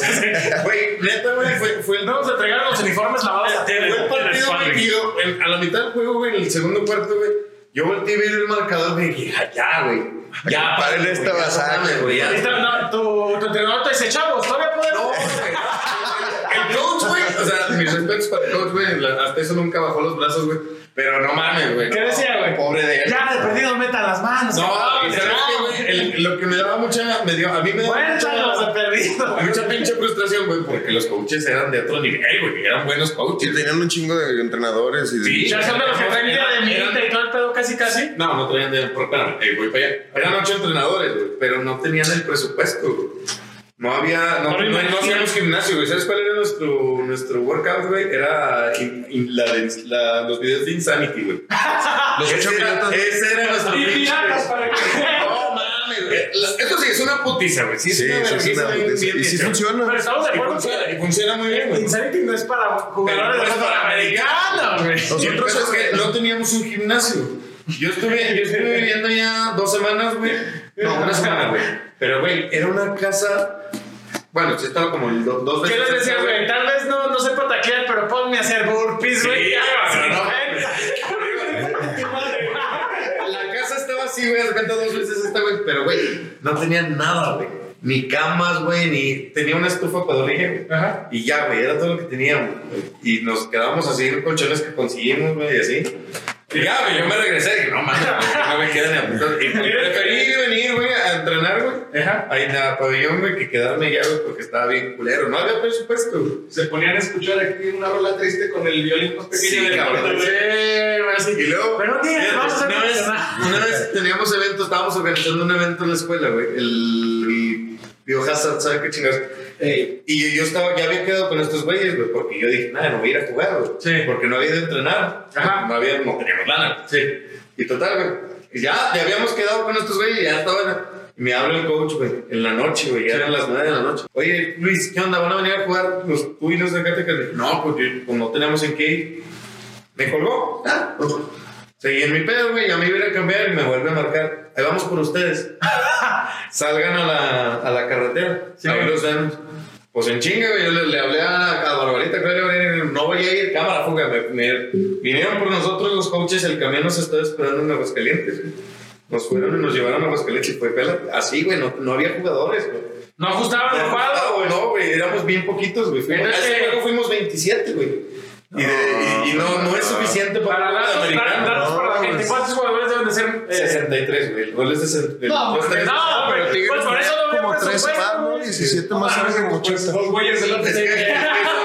Que- que son, son, son- es el, primer equipo que son los titulares. Mantener, mantener un equipo de fútbol americano es lo mismo que mantener una aldea en Senegal, cabrón. O sea, Y es Oye, que hay equipo defensivo y equipo ofensivo, güey. Son 22, güey. no pueden así que unos apliquen las mismas jugadas. Si no, Sí, eso, es, eso hacíamos. ¿En serio? Ellos jugaban, eran los titulares. Eran equipos especiales. No, güey. Por eso yo, por eso, ese partido, güey, de contra el Toluca, yo por eso volteé y dije, ya, güey.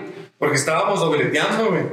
Y yo ya estaba fundido, güey, porque aparte es un puto calor, güey, el casco. ¿Tú qué eras, güey? ¿De qué jugabas? Yo juego de linebacker, güey. No, pero Ay, los es que jugué de todo, güey. güey.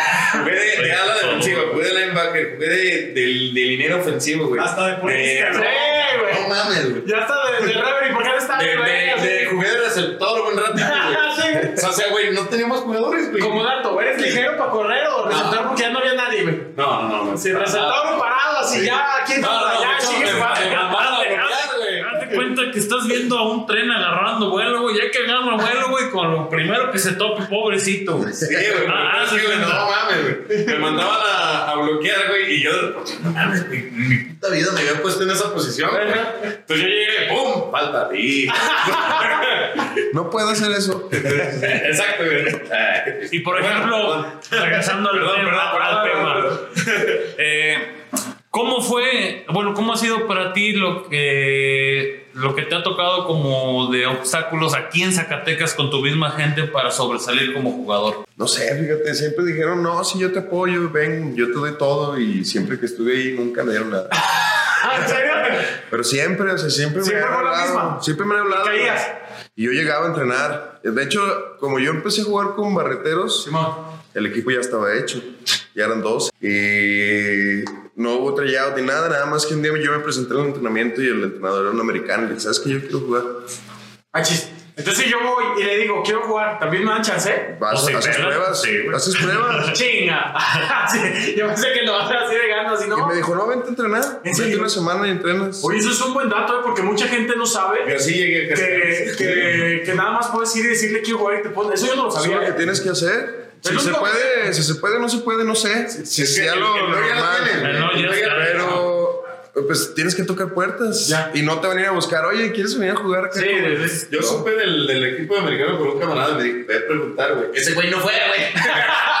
y yo llegué y dije, no, pues mi pedo, güey. Hey, ¿quieres jugar? Entonces así sí, funciona ya también sí. de profesional. Sí. Órale. Y él mismo me, me dijo, "Va, vamos a entrenar una semana. Y ya al, ter- al tercer día me dijo, no, si te quedas. Y corrieron otro güey Ah, que ya habían dejado. ah, qué sangronaza, qué feo hacerse. Ya hablando de toda la familia, mamá, mamá, ya voy a poder este, sacar a mi papá de la cárcel. Y ya, como no, que dígale que no.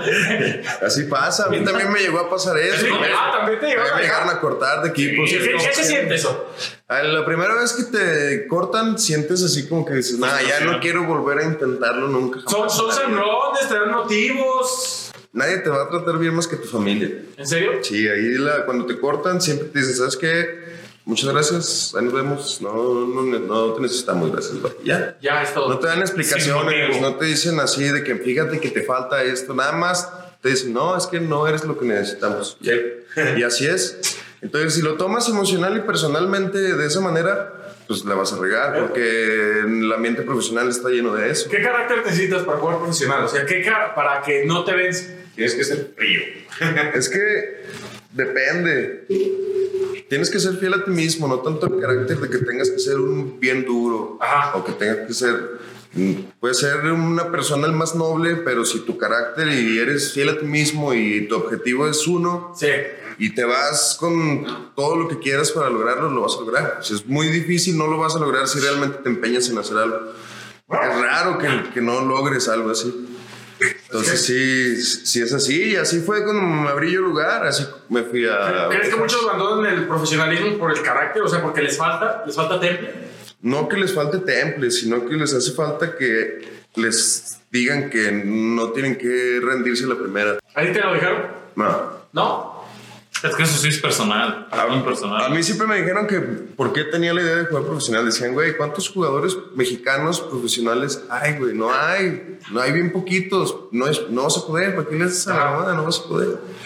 Pero luego la gente que lo ha logrado, quienes han, llegaron a profesional y que lo hicieron, siempre me dijeron, has puesto, tú dale, güey. Es cuestión de tiempo. Tú nomás mantente aquí y en algún momento va a llegar un equipo y te va a decir, tírelas. Este es su equipo, haga usted lo que quiera. Y de ahí, ahí va a ser ya tu oportunidad. ¿Qué vas a hacer por lo que querías? Si la cagas, ni pedo. ¿Es difícil debutar? Depende. es que, ¿Cómo seas, güey? De es que- de que sí. de todo. O güey. sea, sabemos que hay un estándar en todos los profesionales. O sea, digamos que hay un mínimo, ¿no? Necesario para que. Pero no, sí, sí es difícil debutar. ¿Sí? Sí, sí. es- a mí me tocó debutar a los 17 años y pues un aventoncito y te avientan, güeyes de 35, 36, de 30 años, de 25 años, cuando yo tenía 17, pues es mucha diferencia física. Hasta de peso, ¿no? Porque todavía no acabas de crecer. Todavía no te desarrollas a esa edad. Y ahí andaba contra ellos y se ve- desde ahí se veía que metía mis bolitas, que, que no me daba miedo a la hora, que me brincaba arriba de los grandotes, se me ponían un chingazo y me iba por allá, me paraba y corría otra vez.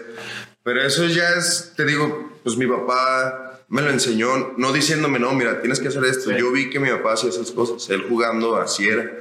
Y conscientemente, así se te graba, es parte cultural lo que tienes. ¿Cuánto dura un deportista en básquet? Pues, ¿qué tanto estás dispuesto a cuidarte? ¿Ah, sí? Yo tuve que renunciar a la fiesta, yo me enfiestaba mucho cuando llegué a Zacatecas, ¿verdad? Simón. Macizo, ¿verdad? También le tocó, no sé si le tocó sí, tres sí, veces. O sea, unas fiestas en la casa. Llegué a la casa de estos güeyes. Ya nos vamos, güey. Ya les pedí un Uber, creo. Sí, güey, sí era muy fiesta. Pero luego ya te das cuenta que no puedes rendir en la fiesta, que no puedes hacer todo ese desgaste que tiene la borrachera, la fiesta, la noche, y al otro día ir a jugar y rendir, porque ni tu cerebro funciona bien, ni todo tu cuerpo no funciona bien. Entonces te tienes que empezar a limitar en salidas, tienes que empezar a cuidar qué comes, no puedes dejar ir al gimnasio, no puedes dejar de entrenar, no puedes dejar de hacer actividad física por tres días porque tus músculos ya empiezan. El, nuestros descansos son eh, ir al gimnasio nada más. ¿Ah, sí? Cuando dicen, no, es que no de descanso, nomás vas al gimnasio y a tirar tranqui nomás. Pero cuando estás en temporada, pues tienes que entrenar dos veces al día, tienes que ir al gimnasio y luego, si entras en pretemporada y quieres subir de peso, pues te tienes que pegar una chinga. Pero luego están las lesiones, o sea, son muchas cosas. Es, sí está Complejo. es deporte y como todo, todo, pues la ingeniería, la arquitectura, lo- todo Sí. tiene una complejidad de hacer. Nada más que yo creo que pues sí, desconocemos mucho de los procesos que se llevan tanto en diferentes áreas. A mí me gusta mucho el básquetbol Sí. y me Amén. sacó de, de, de muchas cosas difíciles y te da, me me dio buenas cosas. Es, ya he llegado a conocer gente, un- estuve entrenando y jugando dos temporadas con un güey que jugó con Kobe Bryant en la NBA. ¿Ah, sí? ¿Te, ¿Te afecta la fama ya cuando eres profesional? O sea, ¿te pega? Como todo, al principio cuando te reconocen tu trabajo, te sientes y pierdes el piso y dices, no manches, soy Barbie on Ice. Pero luego ya después llega un tiburón más, un pescado más grande y lo ves y dices, ay, güey, este güey es... Está como A los seleccionados, no, me cabrón". imagino que los seleccionados nacionales Lo deben de mismo. tener- No, todos queremos su lugar y todo México va por ellos. Ah, ¿en Cuando juegas contra un seleccionado nacional, tú lo que quieres es ganarle. Es como te muestras. Cuando vas a jugar contra un güey que es cabrón, es ahí donde dices, este es el bueno.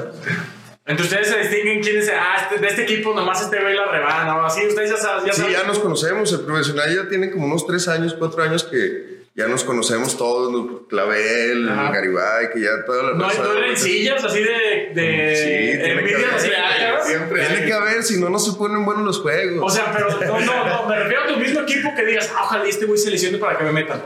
¿Pasa eso? sí, no creo que pase eso. ¿No? No. Nunca te ha tocado que te. Mira, Mira, es que no es así, no, no es así.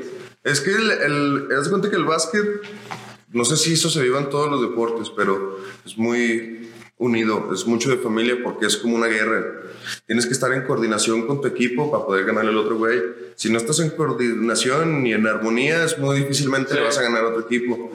Entonces, eso te lleva a hacerte de una mentalidad de, aunque este güey haga cosas que me caen mal y que sea sangrón con la gente, o que sea grosero con la raza, o que no quiera hablar con la banda, no puedo yo juzgarlo por eso. Si él hace su chamba, a eso nos traen, a hacer nuestra chamba, y tenemos que dejarnos de que si me cae bien o me cae mal, y haces tu chamba. ¿Ser profesional? Tienes que ser profesional. Y eso lo aprendes. Sí. Lo aprendes. con- Porque sí. es normal que sienta uno emociones de ese tipo. Y Somos seres sí. humanos, todos. Ves a uno que está jugando y dices, chingado, yo juego más que eso, nos deberían de dar chance.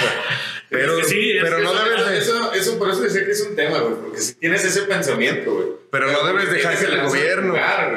No debes dejar que te gobierne esa ansia de decir, y, y menos que tus emociones que hagan, se conviertan en acciones. Sí. Que por envidia digas algo, que, que por querer jugar digas algo, que quieras grillar y decir al entrenador, no, mira, ese güey es así". A mí me ha pasado. Es, es que, por ejemplo, yo vi una vez, no sé, yo he visto en equipos Eso me pasó verlo en Santos. Bueno, ya ni existen. Esos vatos cuando... No decíamos marcas. Esos vatos cuando entrenaban ahí en San Luis, a los extranjeros los ponían de un lado y a los mexas de otro. Eso se da. O sea que se da esa, esa diferencia en el mismo equipo de que los mexas cotorrean con los mexas. Y... Ha pasado, también hay equipos en los que pasa, sí, es, es porque hay veces que las cosas no funcionan y los extranjeros que llegan no son tan buenos y ellos creen que son muy buenos. Y es una clásica, y para nosotros como mexicanos que vemos que llegan unos extranjeros nuevos, ya sabemos hasta qué extranjeros van a pelar y qué extranjeros Ah, no sí. van a dar el ancho, porque se ve luego luego. En tu forma de ver, cómo llegas, cómo hablas y cómo te expresas con la gente, se va a ver cómo juegas. Todo, la mayoría de los güeyes que juegan son buena onda. O serios y bien estrellas y no hablan con nadie. Pero no son groseros, ni descorteses, ni exigentes. Y mucha raza que es bien exigente y que dice, no, yo quiero esto, quiero un hotel que esté en temperatura 32 grados. Ah, ¿En serio sí hay gente aquí en México que Sí, están, es, es- es que a veces... Sí, sí, es, es- es- es un pinche negocio también. Es como, es que es, es como el Sí. fútbol, nomás Fíjate, que yo pensé que era más de pueblo, el básquet, o sea, la Liga Mexicana era... Aquí en Zacatecas así es. Es- esa es la perspectiva que tiene el estado de Zacatecas hacia el básquetbol, es lo que te digo, que es la falta de educación deportiva. Sí. Porque en Chihuahua muy difícilmente eh, va a pasar eso. Pues allá haz de cuenta que tengo amigos, chavos se casan con ellos porque es jugador profesional. O sea, es muy difícil que pases desapercibido en la calle. jugando y si juegas y si la haces y le pones y más si no eres de ahí cerquita si no eres de Chihuahua por ejemplo ellos dicen que saliendo de Torreón ya todos somos chilangos porque dicen que no es que ustedes ya del centro son chilangos ¿Sí, no entonces como zacatecano pues no muchos zacatecanos llegan para allá y llegar es una cosa y aguantar es otra cosa y sobresalir es otra cosa entonces está lleno de muchos compuestos el- el- la misma vida deportiva a mí Chihuahua me pagó bien, yo me hice, eh, ahí fue donde a mí me dieron el equipo y me dijeron, tíralas, haz lo que tú quieras. ¿Ah, sí? Me dieron la oportunidad y por eso me di a conocer. En Chivacopa, por Chihuahua me conocieron, en la LVP, por Chihuahua me conocieron. ¿Alguna vez te llegaste a pelear con alguno de ahí de los colegas? Así, no, no golpes, pero así que... A discutir. A discutir. A, a discutir de una manera muy académica que le dijiste ahorita, ahorita vas a ver y ya que te pierdas, güey, porque te acordaste que era un vato de 2'8 mamadísimo. Es raro que pase, si ¿Sí? pasa en ese momento y pasa la fricción, ¿Te disculpas después o...? no, es que siempre tienen la cabeza fría, no puedes perder la cabeza e ir y pum, pegarle un- fuera del básquet a alguien, eso es Pero, que o sea, que estés jugando básquet y que pierdas así de pasado de lanza con un contrario que digas, ah, o para empezar, ¿qué se dice? Es que no todo. vas a ver la tele que, no De sé si ustedes tengan curiosidad, yo tengo curiosidad, ¿qué le dices a un vato? Es que De dices todo. de todo. ¿Sí? De todo. O sea, ¿qué le dices? Pasa- pasa ¿Eres malo? Mateo. Es que, es Eres, eres malo es lo último que te dicen Sí, porque todos es que, están es que en yo el como he visto ambiente. peleas, digamos, en fútbol de un güey defensa X con Cristiano Ronaldo. Sí. Yo no sé si Cristiano le, le da de decir, güey, yo gano lo que tuvo en un año y un día. Ándale, o sea, algo así se dicen en básquet. Sí, sí hay jugadores que dicen eso. A mí Sí, me tocó mis Pues, primeros años. Ahí hay un compañero que fue universitario con nosotros que estuvo en unos, en unos programas pasados Eh, que es muy temperamental como jugador y en un torneo aquí en Zacatecas se hizo un pelea- una pelea muy fuerte y le empezó a decir no pues tú en dónde has jugado pendejo ¿Ah, sí? sí sí a veces ah, o sí, sea, sí te humilla. Hay raza que Sí, hay gente así. que tiene- ¿Tú que qué has hecho? este- ¿Dónde has jugado? Y, Así te dicen. Sí. ¿Y tú qué les dices ahí? pues es que entonces se demuestra jugando dos cosas. O te, te das el tiro ya rápido así. O si no vas a hablar, o si no, si no te vas a dar el tiro así, entonces Sí. no hables nada, no digas nada, no hagas show, no hagas porlote y jueguen en la Juega, cancha. juega. Porque si vas a actuar, no, es, bueno, esa es mi forma, lo que yo siempre hice. Si en el momento me llega alguien, porque me tocó toparme por Sí. la personalidad que tengo contra los... A mí me dieron el equipo Sí, y nosotros lo estábamos metiendo a finales. sí. Y eso no le gustaba a la gente porque era un equipo chico. Ah, ya. Y éramos el equipo caballo de media negro de tabla. la competencia. Éramos de media tabla para abajo y nosotros estábamos perdiendo el tercero o el cuarto. Y era lo que no le gustaba a la raza. Entonces, como empiezas a sobresalir y empiezan a voltear los reflectores, y Chihuahua es así de que ese güey está metiendo 22 puntos por Ajá. juego y te empiezan a, a dar Oye, mucho. no te preguntamos cuál es tu promedio. Pues de, ha, ha variado, dependiendo. Si me das último. minutos, lo del último 11 puntos por juego Sí. en la Liga de Chihuahua. Y, de, y no jugué como 3 o Ah, 4 vale. juegos por lesión, chido. pero. Es buen score, güey. Sí, no, pues para la Liga No, Mexicana. pero este año No, fue y bajo. para cualquier juego no es fácil. No, y yo, por ejemplo, he jugado con este pobre hay veces que es- sin pedos avienta más de 24 puntos. Es que esta última temporada ya tengo 32. En, en esta temporada tenía 31. Las lesiones son ¿Crees que ya distintas. vaya a bajar la carrera? No, ya Javi? mi prime ya pasó. Sí. A los 28 pasa tu prime. Y entonces, ¿qué? qué Ahorita te mantienes hasta donde Ya es otro papel. tú, tú te cuides, te dé. Ajá. O sea, es como más un papel del sexto hombre o de relevo o No, algo así. no, no. ¿No? ¿Sigues así? No, quieres pelear, tú quieres jugar, güey. México tiene algo bien chistoso. Los jugadores empiezan a jugar a partir de los 30 años. Ah, cuando cumples 30 años es cuando te empiezan a dar la chance porque ya maduraste, ya pasaste un proceso, ya aprendiste, ya estuviste con un entrenador, con otro, ya entendiste lo que es ser rookie, ya entendiste lo que es ser del 12, ya entendiste lo que es que te manden a la chingada. Sí es tu momento. Ya te dieron la oportunidad, ya fue tu momento, ya lo diste, ya lo hiciste, ya te consolidaste, ya eres parte del Y básquetbol. ahora ya jugar como... Ya los entrenadores te conocen y dicen, a ver, pues necesito un alero de estas características. Ah, pues háblale a este güey, háblale, pues jálatelo. Y ya, así, así se convierte. Los equipos ya te contratan por años. Ya firmas por cuatro o cinco ¿En años. serio se puede aquí en México, por tanto? Eh, nada, pues puedes firmar por toda tu vida. Por ejemplo, el contrato que tuve con Barreteros, Sí. esa fue la bronca, que fue por tiempo indefinido. Si lo hubiera firmado yo por cierto tiempo nada más, pues no hubiera habido bronca. Pero pues ahí tenías la emoción, ¿no? De... Pues es que me, me había ido muy bien. Yo cuando llegué a Zacatecas, ¿cómo vivía? Me iba muy bien. Sí. De barreteros me iba bien y luego jugaba aparte en otro lado y de esas dos cosas me estaba yendo de hecho, para que no escuche, el helicóptero que andaba era de Javi.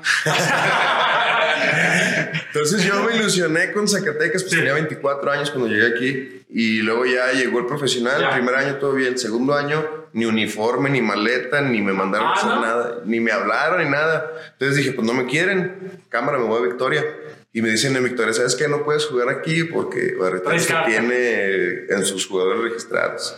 Y hablé aquí y me dijeron, no, pues tienen que pagar tanto. ¿Estaba pero muy cara tu espérate". carta? ¿Era cara con, tomando en cuenta quién eras en ese entonces? Todas las cartas están bien caras. ¿En serio? Sí, muy, ya después de unos años ya todas las cartas están caras. Tengo amigos que su carta cuesta un millón, 700 mil, 500 mil, Eh, He escuchado que hasta varios jugadores pagan su propia carta. Sí, porque es lo más conveniente, porque ya no le eres dueño. La gente libre. Ya, estás ya tú jugando, ya decides, necesitas este, salir de ahí, güey. ya tú decides a dónde te vas, ¿sabes qué? Me voy para acá, me voy. Entonces- te vas al mejor postor y no a donde te mandan. Ya, ya resumiendo, en 10 años, ¿tú cómo ves el básquetbol mexicano desde universitario, que ya es juego universitario, o sea, semiprofesional, se considera, ¿no? Universitario o todavía no. No, es No, universitario. Bueno, entonces Universitario. universitario, semi y profesional, ¿cómo lo ves? ¿Va a mejorar? ¿Va a empeorar? Yo creo que ha mejorado porque, mira, ya ahorita hasta Zacatecas tiene su Liga Estatal Ah, de pasó, Desarrollo de. Talentos. sí. Y ya hay, Muchas hasta Zacatecas, ¿no? No, es que- Sí, güey, sí. Es que, Es que es de los últimos que ha ¿En serio? tenido. Mira, Cibabac, la del Bajío, ya la tiene Querétaro Sí. y eso. O sea, está la Cibazón en Sonora, está la Cibacopa, la NBP, está la Liga de Chihuahua, está la Liga de allá de Los Cabos, está la Liga de allá de Yucatán. ¿Crees que lleguen a ser como un tipo NBA? No NBA, pero... Oaxaca tiene su propia liga. En Oaxaca, te voy a decir, hay un, un underground. Triquis, güey. Neta, hay un mundo. Sin calzado, güey. Hay, hay un mundo underground del profesional que se llama la Mercy. güey. Esos son torneos de 150 mil, de 200, de 300. Hay videos, Sí, ¿verdad? Donde son en cachas así de pueblos y se junta la raza y traen... Oaxaca es uno de los lugares que hace más. Es más. Oaxaca pone reglas de que si mides más de un 80 no puedes jugar. Y no juegas. Que juega gente de la sierra, güey. Sí. Sí. ¿Y si son buenos? O sea, Sí. tú los has visto jugar, si dices, Yo he me visto señores madre. que digo, no, ese no sabe ni correr y ¡pum! No fallan. De donde la agarre. Sí. básquet. O sea, Y deja tú, no traen el miedo, no saben quién eres, no les importa quién eres, no, no está en Ellos su cabeza. van al choque, pues. Tráiganse a los grandotes esos para ganarles. Ah, ¿sí? ¿Te ha tocado jugar con ellos? Sí, contra ¿Y qué? ellos. ¿Cómo No los gano porque pues, es que las capacidades físicas en el básquetbol te dan la ventaja, pues es un deporte de Entonces sí, alto. sí les sacabas ventaja, pero por tu altura. Por la altura, sí, también, pues por el desarrollo deportivo, porque por eso algunos jugadores profesionales nos hablan para jugar esos torneos. Y nos contratan, te hablan y te dicen, ¿sabes qué? Oye, te damos tanto, ven, te vamos a jugar por un torneo de, de 200 mil varos, te vamos a dar tanto, si vienes y ganamos te damos tanto. O sea, ya nomás por ir te dan una feria. Te pagan viáticos y te pagan tus hospedaje, tus comidas allá. Y si ganas, pues es otra feria más. Órale. Y tengo camaradas que dicen, váyanse a la chingada con su profesional, porque está bien cabrón vivir de profesional y viven de la Merced. De la Merced. Y viven en Oaxaca, y viven de Chiapas, y En viven de Puebla. Morelia, y viven en Puebla. Yo acabo de ir a una en diciembre a Xocochutla, la Sierra de Puebla y a la Sierra Madre. Ya con pronunciar el nombre son 20 mil bolas. Así.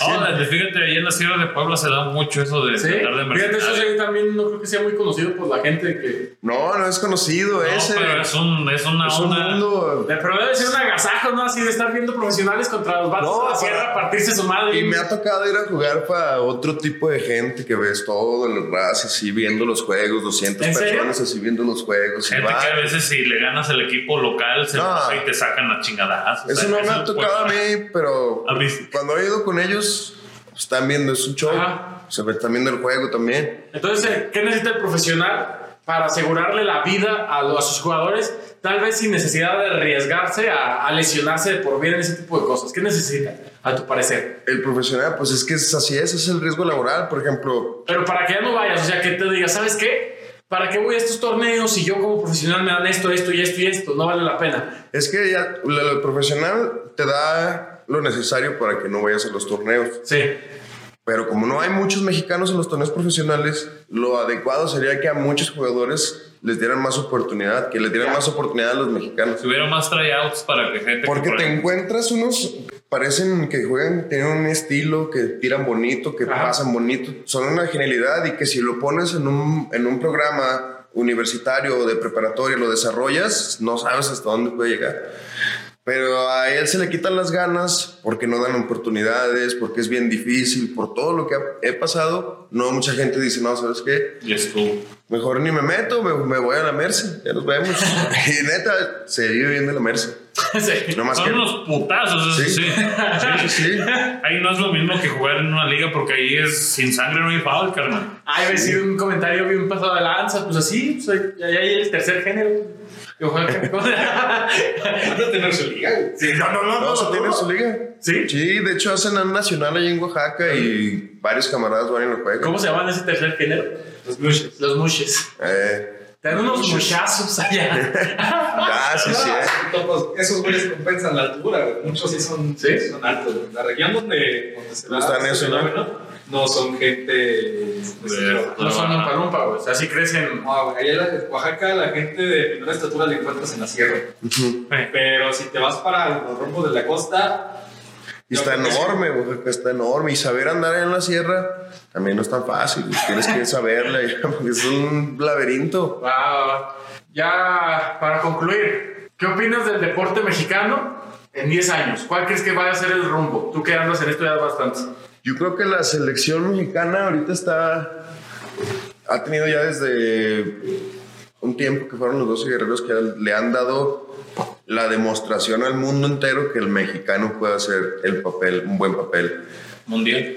a nivel mundial, porque se ha hecho buenos papeles contra Puerto Rico, hace poquito contra Serbia, se le ha ganado a Argentina, se le ha jugado contra contra Uruguay, o sea, es- es- y con mexicanos, o sea, con una- a un grupo de mexicanos se les ha dado un buen tiro a buenos equipos extranjeros. Entonces, esperemos que eso sea el, parteaguas para la gente más joven, vea que es posible con la materia prima mexicana hacer crecer nuestra propia liga mexicana y esperemos que en algún momento sea al revés, en lugar de que nada más haya dos o tres jugadores extranjeros, mexicanos por equipo, que nada más haya dos o tres jugadores Entonces, que los chavitos no se desanimen y sigan Que le echando. sigan. Empújenle, empújenle. Sí. Pues se que puede. disciplina y chingarle, Sí, siempre que haya una generación que venga tocando para arriba, güey. Ahorita ya viene gente empujando, mira, ya está Brian ahorita, nuevos, ya está Juanito Contreras, Jorge Talavera ya tiene tres años jugando, ya ahí viene el Gabriel Félix también, Abner Ayala ya está jugando profesional, o sea, ya hay más, hace siete, ocho años éramos cuatro nada más, Pablo, Checo, Raúl y yo, y ahorita ya son ellos cuatro, ya es la Chiva, ya son esos otros Sí. que te mencioné, o sea, Ya ya, empieza a crecer abriendo. más. sí. Y esperemos que siga creciendo más, que- más que nada que se reconozca el valor del mexicano en todos sus aspectos, porque somos capaces en todo. Sí. ¿Algo que quieran agregar, muchachos? No, no, no, pues la verdad es que está muy completo el comentario. Ah, rápidamente. Rola de la semana. Rola de la semana. Una rolita de la semana. Sí. Uy, le para el viernes, para el viernesito. ¿Cuál te gusta los viernes?